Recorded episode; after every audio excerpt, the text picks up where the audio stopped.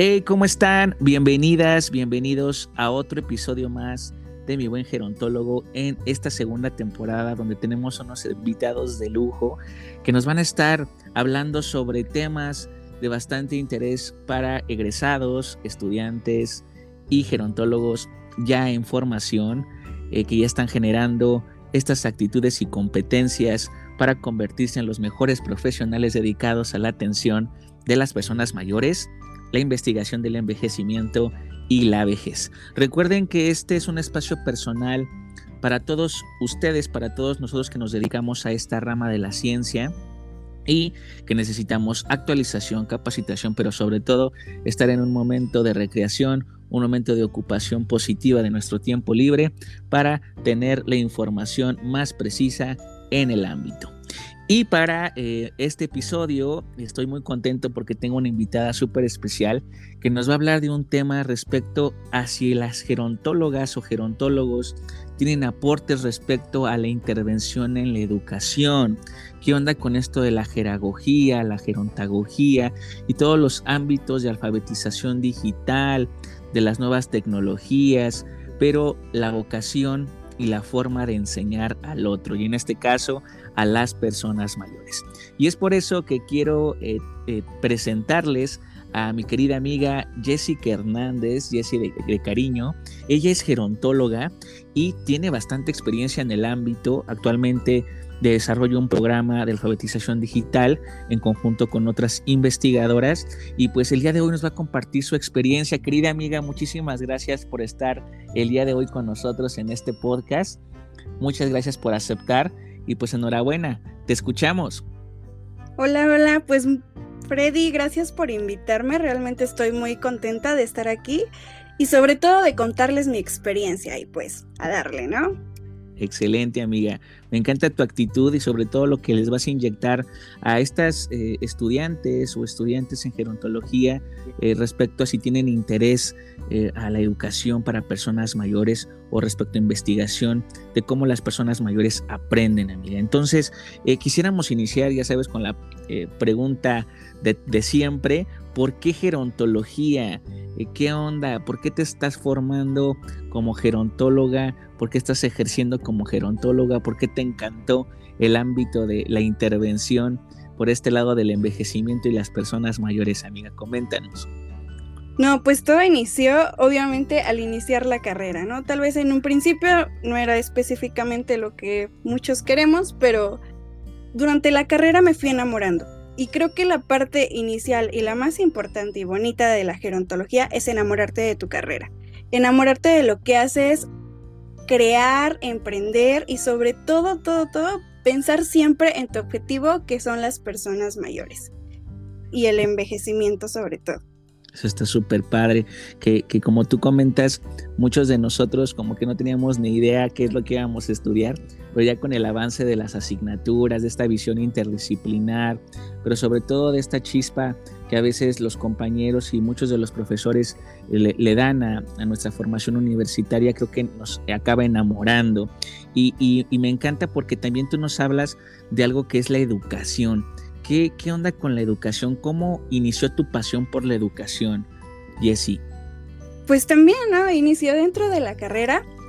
Como te comentaba, pues te vas empapando de muchas cosas y te van inyectando cosas que en un futuro son súper buenos.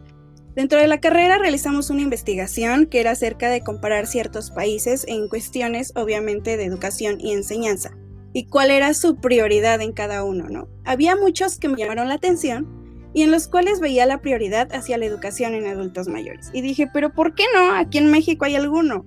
Y pues me puse a investigar también y afortunadamente encontré un programa dentro de la universidad del cual también pues dije, wow, ¿no? Es algo súper padre.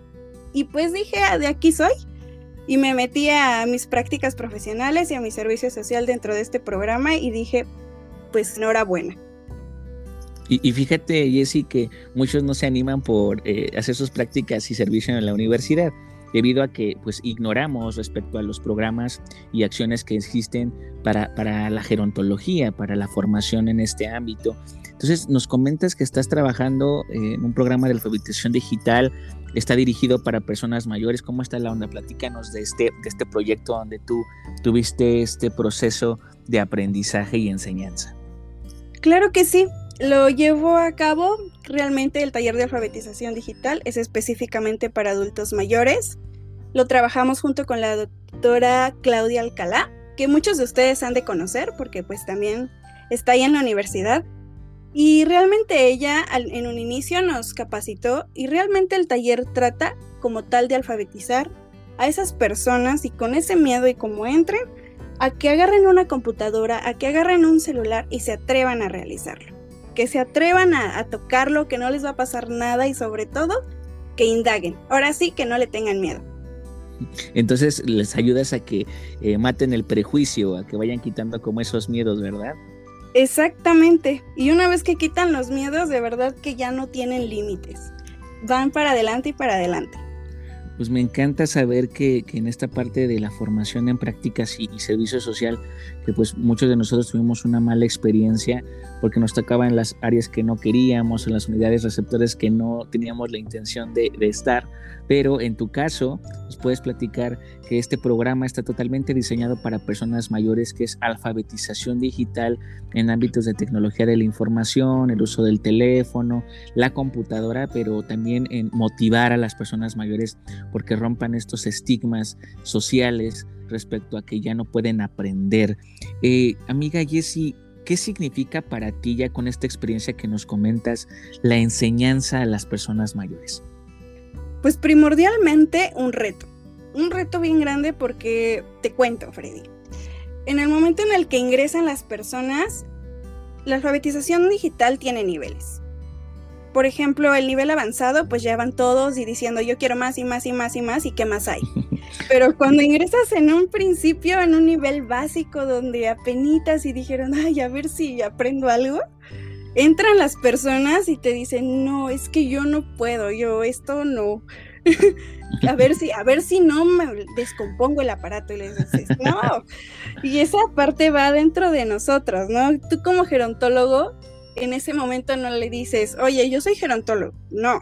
Llegas y dices, sin miedo, tóquele. Exacto, Ahora sí, como coloquialmente se dice, sin miedo al éxito, como de píquele aquí, póngale acá y no le va a pasar nada. ¿Ya vio cómo no la descompuso? y motivarlos y motivarlos a seguir adelante y que vean cómo es que sí pueden y lo logran. Y es súper bonito ver eso y sobre todo esa es como tal mi experiencia, el hecho de, o lo que significa para mí el hecho de estar ahí es un reto, pero también es una satisfacción. El hecho de estar ahí con ellos es lo más bonito que puede pasar, pero también es darle constancia, darle motivación y quitar ese prejuicio. Entonces, con todo este acompañamiento motivacional y de coaching, de entrenamiento, eh, ¿consideras tú que no, a veces no es bueno como poner estas etiquetas del título, ¿no? De yo soy un profesionista, yo soy gerontólogo y te voy a estar enseñando, sino un proceso de acompañamiento, de que somos seres humanos, de que estamos aprendiendo juntos, porque al final también siento que este programa que tú nos comentas es intergeneracional, que tiene el carácter también de que ustedes desarrollen habilidades y competencias para enseñar a un otro que, tal vez dejó eh, por algún tiempo su educación no es como nosotros que estamos de la primaria a la secundaria, de la prepa a la universidad, sino son personas que dejaron estudiar por un tiempo, ¿verdad, Jessie?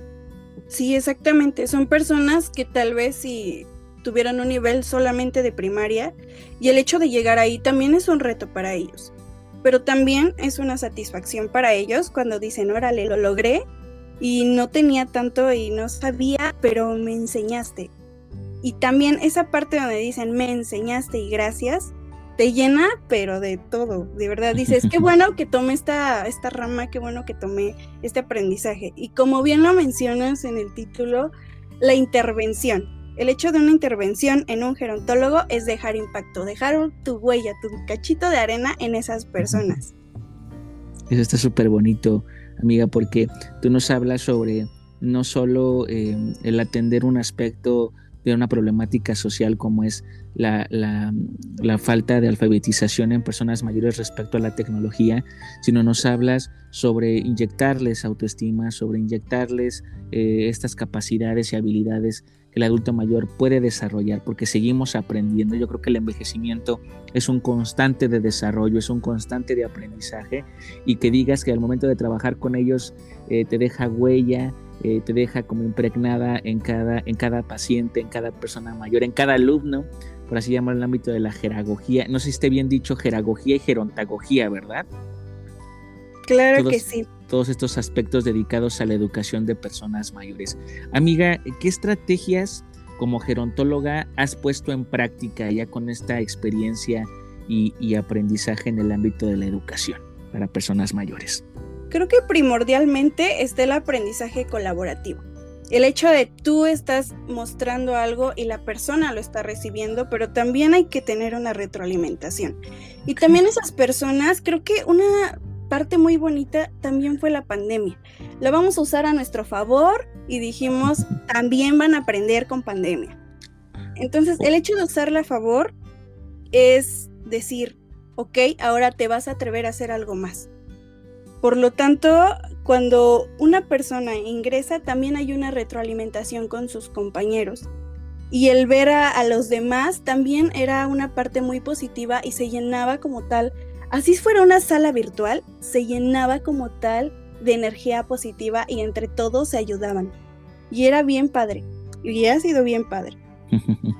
Entonces, amiga, eh, nos comentas que en el ámbito de, este proyecto, que yo creo que ha dejado muchísima marca en tu formación como gerontóloga, eh, las estrategias dedicadas a la reintegración, dedicadas a la solidaridad intergeneracional, esta cooperación de aprendizaje, pero sobre todo en que sea práctico, vivencial, que tú estés ahí con el adulto, y que eh, tengo entendido que esto era mm, eh, en, en, IXA, ¿verdad? En, eh, presencial, en estas aulas digitales donde hay computadoras. Y, y ahora que, que, comentas con lo de la pandemia, ¿no se les complicó? ¿Qué estrategias ustedes tuvieron que colocar para que no se perdiera todo este esquema de atención a las personas mayores? Claro que sí, en un principio era difícil porque no todas las personas conocían una plataforma en la cual se podrían comunicar. Pero lo que se implementó fue que esas personas que no sabían utilizarlas, que la mayoría eran pues todos, pues se mencionaba a cada una de nosotras que éramos las instructoras y a mandar mensajes y a decir, ¿sabe utilizarlo o no? Pues va, vamos a capacitarlo. Y por un, así fuera por WhatsApp y todo eso, les íbamos dando la instrucción de cómo iban a instalar un Zoom, cómo lo iban a usar, grabando videos para que ellos los vieran en ayuda de sus familiares, también sus familiares y los que no tenían nos pegábamos ahí hasta que lo lograron. Qué genial, qué genial porque fíjate que eh, le digo mucho a mis alumnos que qué capacidad o qué tolerancia, ¿no? Paciencia tienen para enseñarle a mamá cómo volver a configurar el Netflix, porque creo que hasta les molesta, ¿no? O el YouTube, o cosas tan básicas que dices, bueno, es algo de la vida cotidiana y es una actividad instrumental de manejo de la, tecnología, pero si a veces nos pesa, ¿no? El enseñarle a papá cómo mandar un, un, eh, un WhatsApp, cómo ver un video en YouTube, cómo checar la configuración del Netflix o de estas plataformas. Digo, ¿qué habilidades y competencias debe tener un profesional como tú, como gerontóloga, para que puedas enseñarle a una persona mayor desde el WhatsApp, desde el Messenger, cómo instalar el Zoom? Si a nosotros nos cuesta trabajo, yo creo que es toda una, una competencia que, que, tiene que iniciar con mucho amor, ¿verdad? Y así yo creo que con amor las cosas son más fáciles. En esta parte a ti como gerontóloga te ha costado desarrollar estas competencias de, tolerancia, de paciencia, o cómo es que tú las has pulido con el paso del tiempo? Creo que dentro de la tolerancia siempre he sido muy tolerante en muchos ámbitos. Ok. La paciencia la vas desarrollando porque también ahí entra la empatía, en hasta dónde tú vas a ponerte en el lugar de esa persona. Y también yo para desarrollar mi tolerancia y mi paciencia y mi empatía, también les empecé a enseñar a mis papás, a aquellas personas que eran cercanas a mí y decía, tienes que ser paciente con esta persona porque también te vas a enfrentar a otra más. Y decir, pues aquí hay confianza, me van a decir lo que yo hice mal, pero pues otra persona se va a sentir mal. Entonces fue ahí cuando yo inicié como dando mi granito de arena en cada persona y decir, voy a tener que desarrollar y voy a tener que, y lo voy a hacer. El punto está en que digas, lo quiero hacer y lo voy a hacer. Dicen que cuando se quiere, se puede. Y fue ahí cuando yo, cuando yo dije, este va a ser mi logro y sí, en algún aspecto lo logré. Y hay veces en las que sí dices, pierdes como la paciencia, pero siempre hay que estar centrado y decir, no, no, no, ¿cómo que lo vas a perder? Aquí está. Y es ahí cuando una persona va desarrollando de verdad esas habilidades. Es, maravilloso lo que nos comentas porque motivas, eh, nos motivas a, a, muchos de los escuchas a intentar por este ámbito de la educación, porque como tú sabes, querida Jessie, no hay oportunidades de, emplearnos, no hay oportunidades de poder ejercer nuestra profesión como gerontólogos, porque dependiendo de la universidad donde nos escuchen, del país donde nos escuchen, cada, cada ámbito de la formación de licenciados en gerontología tiene como un énfasis, ¿no? Como nosotros en el tema de la salud, correcto, pero cuando tú hablas de la educación, que es un ámbito social, eh, también lo transformamos desde una mirada interdisciplinar. Eh, ¿Cómo tú verías eh, a la educación como un, área a potenciar, a emprender? para generarme un, buen trabajo, tal vez pueda ser particular o generar incluso políticas, leyes, programas públicos que tengan la intención de la educación. ¿Tú crees que sí sea una buena opción la educación? Yo lo veo como una oportunidad, como algo para emprender y sobre todo lo veo como lo máximo en este momento. Porque como bien lo dices, Freddy, a veces pensamos tanto en la salud como algo clínico, pero también porque nuestra salud también está en lo social, también está en lo que aprendemos, en la autorrealización. Entonces, si nosotros no tenemos eso, pues también no estamos completos, ¿no? Para mí, la educación es un área como tal de oportunidad. Nada más necesitamos que muchos digamos, sí, sí quiero, voy a emprender y voy a crear algo más allá. cumplir tus sueños en lugar de que alguien más los cumpla por ti, ¿no? Como dicen por ahí. Entonces, eh, de, manera, de manera específica, Jessie, eh, ¿qué, es lo que podríamos realizar? Por ejemplo, tú hablas de un programa de alfabetización tecnológica, ¿no? Todo este ámbito de saber utilizar las apps, los gadgets, todo el ámbito de la tecnología, de los uso de celular, este, etcétera. Eh, ¿qué, otros, ¿Qué otras áreas pudiéramos trabajar en, el ámbito de la educación? Porque veo que hacen falta muchas cosas, ¿no? Universidades para viejos, eh, programas educacionales en el ámbito de habilidades para la vida y el trabajo, eh, temas de salud, de situaciones que tienen que ver con el cuidado de los nietos, ¿no? Porque también luego lo estigmatizamos, pero también eso se puede aprender. Ya hay viejos que quieren saber ser abuelos y es válido. Y la parte intergeneracional que también me comentas. Entonces, de manera específica, ¿tú qué te imaginas que los chavos que están estudiando y que les llama la atención la educación para mayores, la jeragogía, la gerontagogía, pudieran aplicar a futuro, ya egresados o de nuestros licenciados que nos están escuchando, ¿cómo podrías motivarlos para que emprendan en estos ámbitos? Pues primordialmente el hecho de emprender dentro de la educación. Voy a poner un ejemplo que que yo hice junto con otra investigadora, que fue enseñarles y educar a los adultos a reír. Y creamos un taller de risoterapia en el cual los educamos y les enseñamos a reír. Y muchas veces decían, ¿por qué risoterapia? ¿Cómo vamos a aprender a reír? Pero sí se puede aprender a reír. Y realmente nosotras nos lanzamos, lo hicimos y lo llevamos a la práctica y realmente fue muy satisfactorio. Entonces, así como este, podemos crear la educación a través de muchas estrategias, de muchas terapias y de muchas otras cosas, porque como bien me lo mencionas, Freddy, podemos crear e incluso asociarnos a, a alguien y crear una pequeña universidad, tal vez que no tenga tantas carreras, pero sí iniciar por ahí. O iniciar con enseñarles tal vez aquellas personas que no saben leer y escribir, aquellas personas que no saben como tal que existe un envejecimiento, que cómo se lleva a cabo, toda esa parte, o incluso podemos aprender hasta respirar. Entonces creo que los límites sí no los ponemos nosotros. Entonces todo lo podemos reeducar, todo lo podemos rediseñar para que exista un aprendizaje significativo. Y como nos dice amiga Jessie, creo que es de romper estigmas, creo que es de abandonar miedos y prepararnos, porque tenemos las competencias. Yo creo que cuando egresas o ya cuando vas en estos últimos semestres dices, oye, tengo la capacidad de hacer una carta descriptiva, tengo la capacidad de desarrollar un objetivo, tengo habilidades de innovación, de diseño atractivo para las personas y, y poder romper este prejuicio tan terrible que incluso de algunos colegas y así, que dicen es que el adulto nada más va a talleres de, manualidades, va a talleres para aprender cocina y demás. Digo, a ver, espérense, es que la, educación en mayores ya revolucionó completamente nuestra mirada viejista respecto a lo que, lo que pensamos que los mayores necesitan. No, ahora ellos quieren estudiar una carrera, ellos quieren hacer eh, eh, posgrados, ellos quieren eh, desarrollar aptitudes, habilidades, salud mental. Y estos esquemas como el que tú, por ejemplo, nos propones de algo tan sencillo como reeducarnos en el ámbito de la risa y todos los beneficios que trae, creo que son acciones ya más consolidadas y que pueden motivar a muchos de nuestros escuchas que quieren lanzarse o hacer sus pininos en el ámbito de la educación y que empezar por este lado sería una muy, muy buena opción. Amiga, eh, respecto a en qué áreas tú has aplicado la educación dirigida a personas mayores, ¿qué nos podrías decir?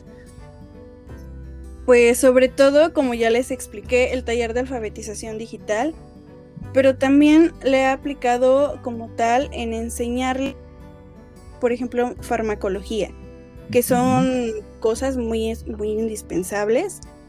Y de igual manera, ¿no? Lo hicimos en la risoterapia y con cada una es una educación o una reeducación diferente. No es lo mismo enseñarles desde cero una alfabetización digital que enseñarles a reír, que dicen, pues yo ya me sé reír. Pero reeducar una cosa es educar y otra reeducar a la persona. Entonces, creo que esa parte, ese granito de arena que dejamos en cada área, es lo que vale y lo que nos motiva a seguir adelante. De igual manera, en la alfabetización digital, una persona, como, como tú lo dices, a veces que dicen, yo quiero algo más, pero el hecho de verlos en una clausura de que acabaron un nivel y recibiendo su constancia de que lo acabaron, dicen, yo se lo voy a enseñar a mis nietos, a mis amigas y a todo mundo, ¿no? Entonces es ahí cuando dices, wow, y te dan ganas de más y quieres darles más y enseñarles más. Que me encanta todo lo que comentas porque eh, he vivido también esta experiencia de cómo ellos culminan un proceso educativo y que invitan eh, al nieto, que invitan a los, a los hermanos, que invitan hasta a los tíos y, y esta, esta motivación que les da el que vean sus logros, así de vean a pesar de mi edad, porque dicen a pesar, o en lugar de decir eh, a favor de la edad, ¿no? Eh, tengo estos logros, he conseguido esto, cuando a veces se piensan que por estar viejo ya no se puede lograr nada. Entonces esa satisfacción y muchas otras más con tu experiencia nos, nos deja saber que la educación sería un buen camino en el ámbito de aplicar eh, programas de jeragogía, gerontagogía, hacer intervenciones de psicoeducación, porque la vemos en todo, y así hasta cuando demos una consulta, hasta cuando hablamos con la familia, con los cuidadores primarios, todo en ese ámbito yo creo que el gerontólogo tiene que desarrollar habilidades, aptitudes y competencias para poder ser eh, un buen eh, psicoeducador o educador en eh, el ámbito de gerontología. Y bueno, amiga, me gustaría terminar respecto a tu visión tu visión para que puedas motivar a, nuestros futuros gerontólogos o a los que acaban de terminar y que no saben para dónde, para dónde ir, que luego salimos súper perdidos y ahora qué hago, eh, para que igual eh, pues puedas levantarlos porque algunos pues sí caemos como en este proceso eh, emocional donde no encontramos una salida, donde no encontramos una ocupación y desertamos, ¿no? Desertamos del ámbito de la gerontología y decimos, hubiera estudiado otra carrera, me hubiera dedicado a otra cosa, pero en casos de éxito como tú, una, una gerontóloga que se ha dedicado al ámbito de la educación y que vive feliz y que está contenta y que nos promueve y proyecta una imagen de que se puede hacer algo en gerontología y lograrlo y, no, no arrepentirse en el intento, ¿qué les podrías decir, amiga, para que los motives, para que les eches un punch ahí en el ámbito de la educación, por qué tomar el camino de la educación y por qué no desertar en gerontología. No, hombre, pues ya toda la charla se los dijo, ¿no? Pero bueno, creo que no se pongan límites. Como bien lo pudieron escuchar, la educación, la gerontología y la gerontología, sobre todo, va a estar en todo lo que hagan. Siempre piensen en que va a estar en todo lo que hagan hacia otra persona. Y sobre todo, nunca desistan.